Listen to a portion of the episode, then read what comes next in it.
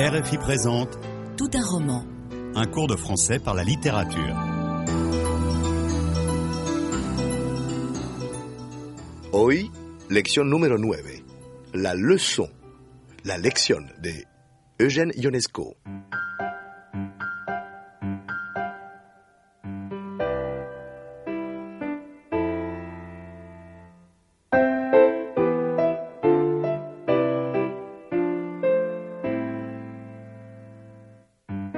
Rumano por parte de padre y francés por su madre, Eugène Ionesco nace en Rumania en 1912, pero pasará su infancia en París. Después del divorcio de sus padres, vuelve con su progenitor a Bucarest, en donde estudia literatura francesa. Es en la universidad cuando conoce a su mujer, estudiante de filosofía, y publica varios escritos situándose con ellos en la vanguardia rumana. Pero Ionesco soporta mal el régimen político rumano y decide pronto volver a Francia, su segunda patria. En París, conoce a los surrealistas y frecuenta a sus compatriotas Sioran y Mircea Eliade. Encuentros que influirán de manera decisiva en su obra literaria y teatral. Elegido como miembro de la Academia Francesa en 1970, desaparece en 1994, dejando tras sí la imagen de un hombre obsesionado por la soledad y la fatalidad de la muerte. Como algunos de sus contemporáneos, autores de teatro, Ionesco elige ser escritor en lengua francesa. Pero su dramaturgia no deja de estar marcada por la angustia de una adolescencia dividida entre dos países. El teatro para él es, en efecto, un medio privilegiado para expresar sus contradicciones y para poner en evidencia las incoherencias humanas.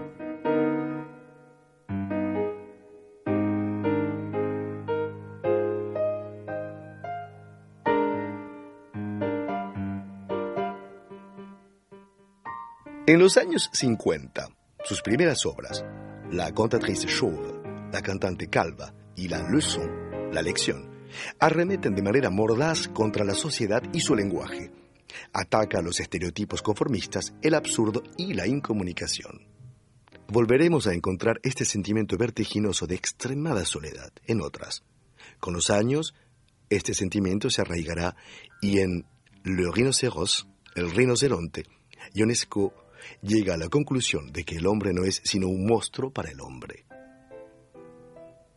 En sus últimas obras, La soif et la faim, El hambre y la sed, y Le roi se meurt, El rey se muere, no pone en escena más que a pobres esperpentos de héroe que se debaten frente al triunfo de la nada absoluta. En cuanto a lo que nos interesa hoy, la leçon, la lección, es un drama cómico, como lo indica su subtítulo. Comment un professeur atroce, sadique, s'y prend pour tuer une à une toutes ses malheureuses élèves.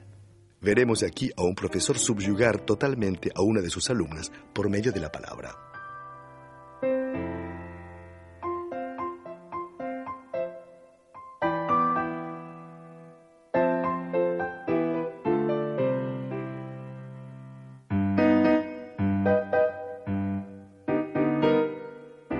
En el fragmento que viene a continuación, el profesor somete a la alumna una lección de lingüística comparada de lenguas neoespañolas, inventadas por Ionesco. Un torrente de palabras en donde se alternan incoherencia y verdadera ciencia cae sobre la alumna. El profesor le pide que repita una frase, siempre la misma, en todas las lenguas.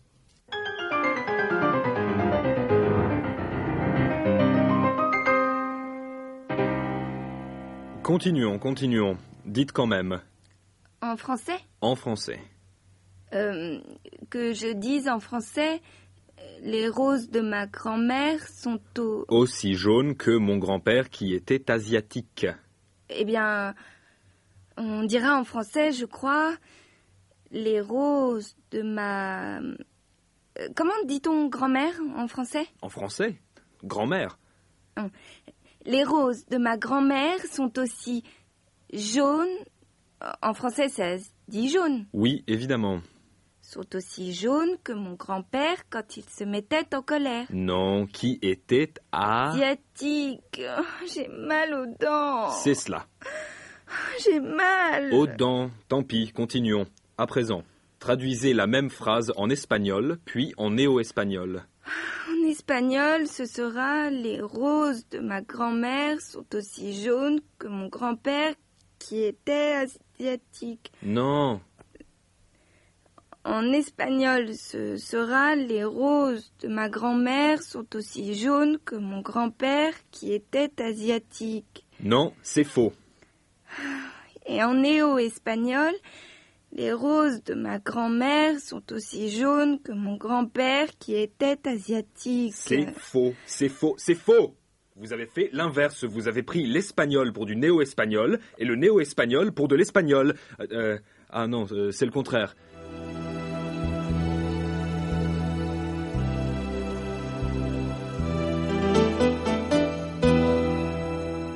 Ha entendido bien el texto.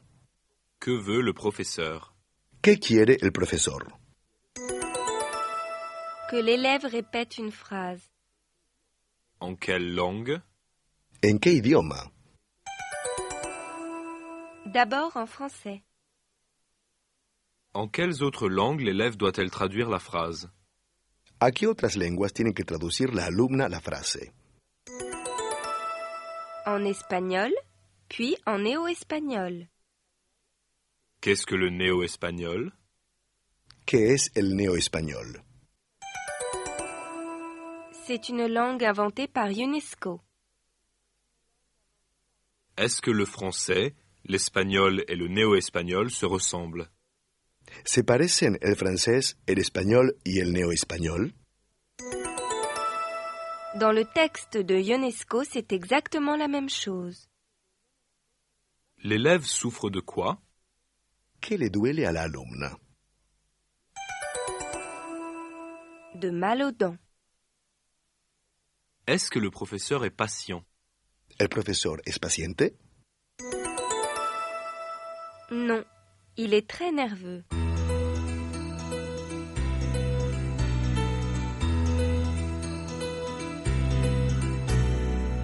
Esta escena está escrita sobre todo en clave humorística mezclada con dosis de crueldad.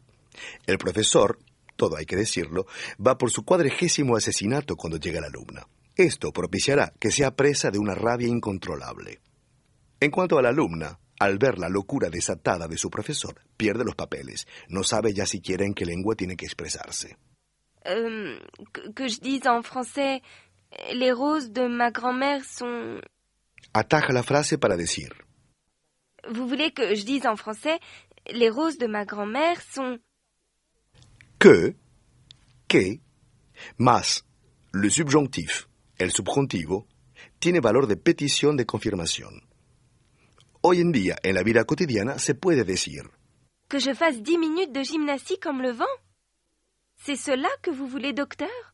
En el caso de la alumna, el desasosiego y la sorpresa la desbordan y no puede terminar su frase.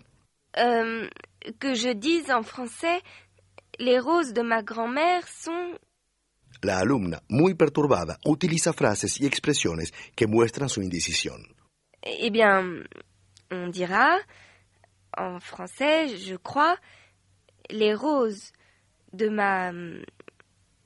Comment dit-on En français, jaune, ça se dit jaune? Cuando no se tiene confianza en uno mismo, se utilizan interjecciones para empezar las frases. Eh bien, O ah mais se puede utilizar también un futuro de prudencia. on dira, e incluso perífrasis interrogativas de confirmación. ça se dit comme ça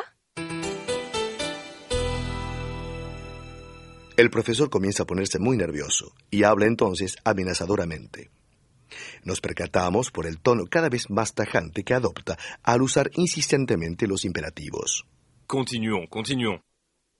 Dice de golpe, deseoso de avanzar lo más rápidamente posible la lección, Dites quand même. ordena después, solo para controlar a la alumna, Tant pis. À présent, traduisez. Se exclama para empujar a la alumna a cumplir con nuevas tareas. Este traduise, traduzca, constituye el núcleo del diálogo, ya que la frase que da a traducir entonces es, a la vez, racista, estúpida y sobre todo absurda. Les roses de ma grand-mère sont aussi jaunes que mon grand-père qui était asiatique. Dice,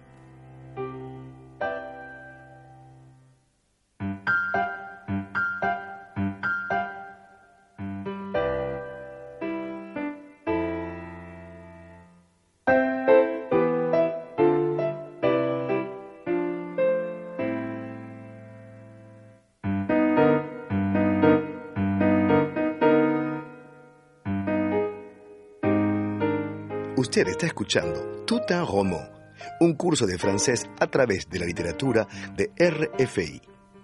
Estamos estudiando un pasaje de La leçon de Eugène Ionesco. Le propongo volver a escuchar el diálogo.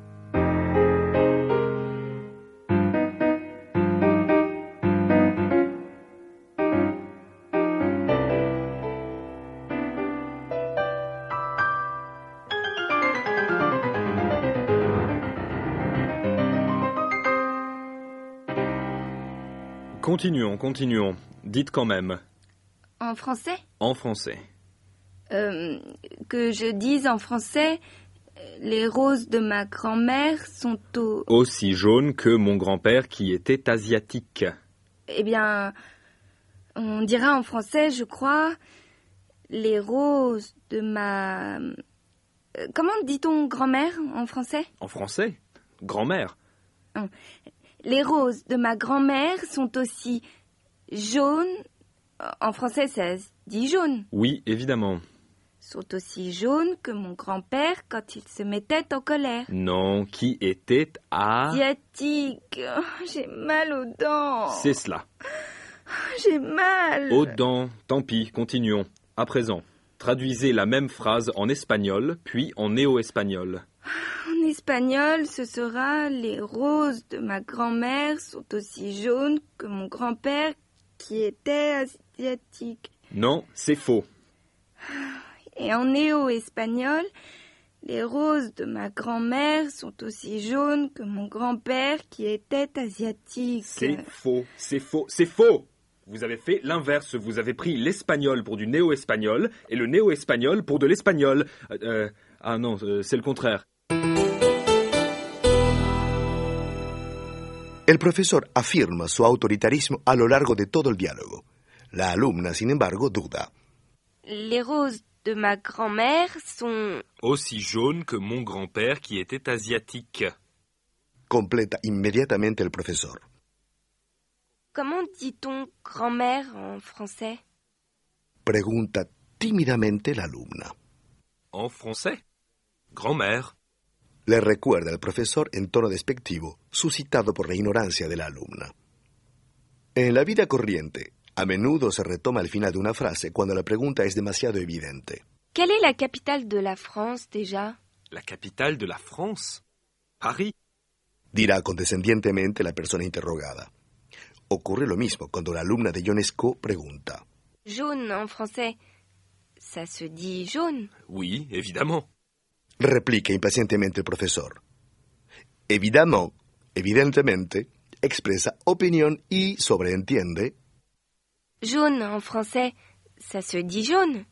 Bien sûr, vous ne savez pas podría responder a sí mismo el profesor.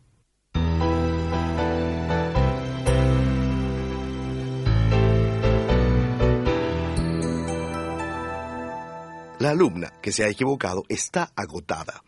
Soporta muy mal todos estos agobios y le duelen cada vez más los dientes. J'ai mal aux dents. Gime. Este dolor de muelas plasma la impronta física del profesor sobre su alumna. Le duelen los dientes porque tiene que padecer una lección de lingüística. Su dolor está, por tanto, relacionado con la boca, el lenguaje, la palabra. J'ai mal aux dents. J'ai mal. Repite sin poder decir otra cosa ya. Pero en la obra de John Esco, la palabra del profesor se ahueca como preludio del asesinato. Hay que darse prisa y acabar. Sin embargo, hace soportar de nuevo a su alumna una prueba de traducción en dos lenguas. À présent, traduisez la même phrase en espagnol, puis en néo-espagnol. Y como la alumna ya no le escucha y recita como un autómata, se pone furioso y expresa su desacuerdo.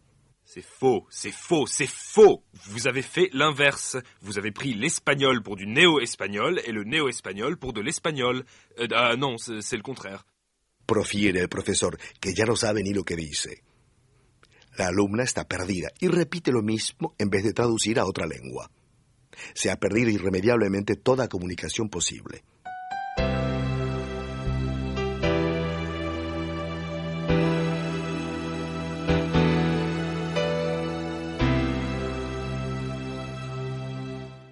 Otros humoristas, como Jacques Baudouin, también han parodiado alguna clase. Escuche esta table de multiplicación, tabla de multiplicar, en una renovada versión. Ernest, pouvez-vous me dire votre table de multiplication par deux 2 fois 1, 2, 2 fois 2, 4, 2 fois 3, 6, 2 fois 4, 8, 2 fois 5, 10, 2 fois 6, 12, 2 fois 7, 14, 2 fois 8, 16, 2 fois 9, 18, 2 fois 10, 20. Un virtuose, le Paganini de l'arithmétique. Et maintenant, ça se complique. La table de multiplication par 3. 3 fois 1, 4. Ah, C'est tout récent. Ça vient de sortir. Euh, 3 fois 2. Passez-moi le boulier. 7. Ah, Tout augmente. 3 fois 3. On passe rapidement. Euh, 3 fois 4. À quoi bon insister? Et on arrive déjà à 3 fois 5. Ah, Autant j'étais brillant jusqu'à présent, autant maintenant, il y a comme un malaise. Alors, vous la récitez ou pas, votre table? Attendez, 3 fois 5. Combien je pourrais vous faire? Un vieux client comme vous, allez... Euh, 14,5. Oh, Ça suffit, arrêtez. Pouvez-vous me dire plutôt la table de multiplication par 7 Et c'est parti. 7 fois 1, 7 Tiens, ça m'a échappé. Plus moderne, vous ne trouverez pas. Écoutez, mon jeune ami, je regrette. Si je vous dis que c'est la table, c'est la table.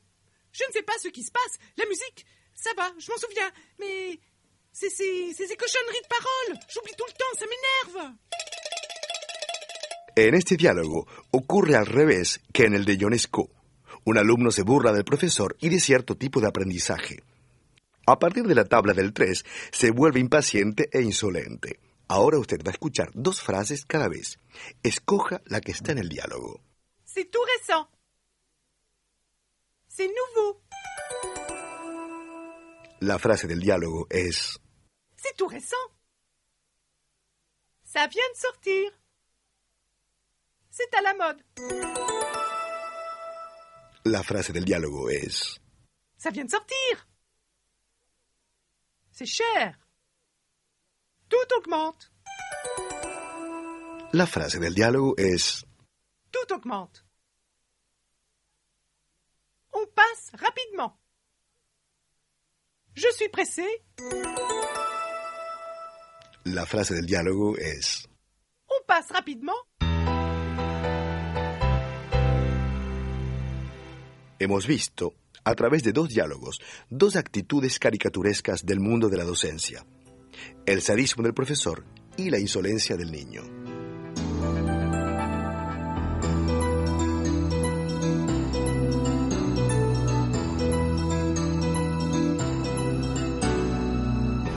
C'était Un roman un cours de français par la littérature proposé par Radio France Internationale.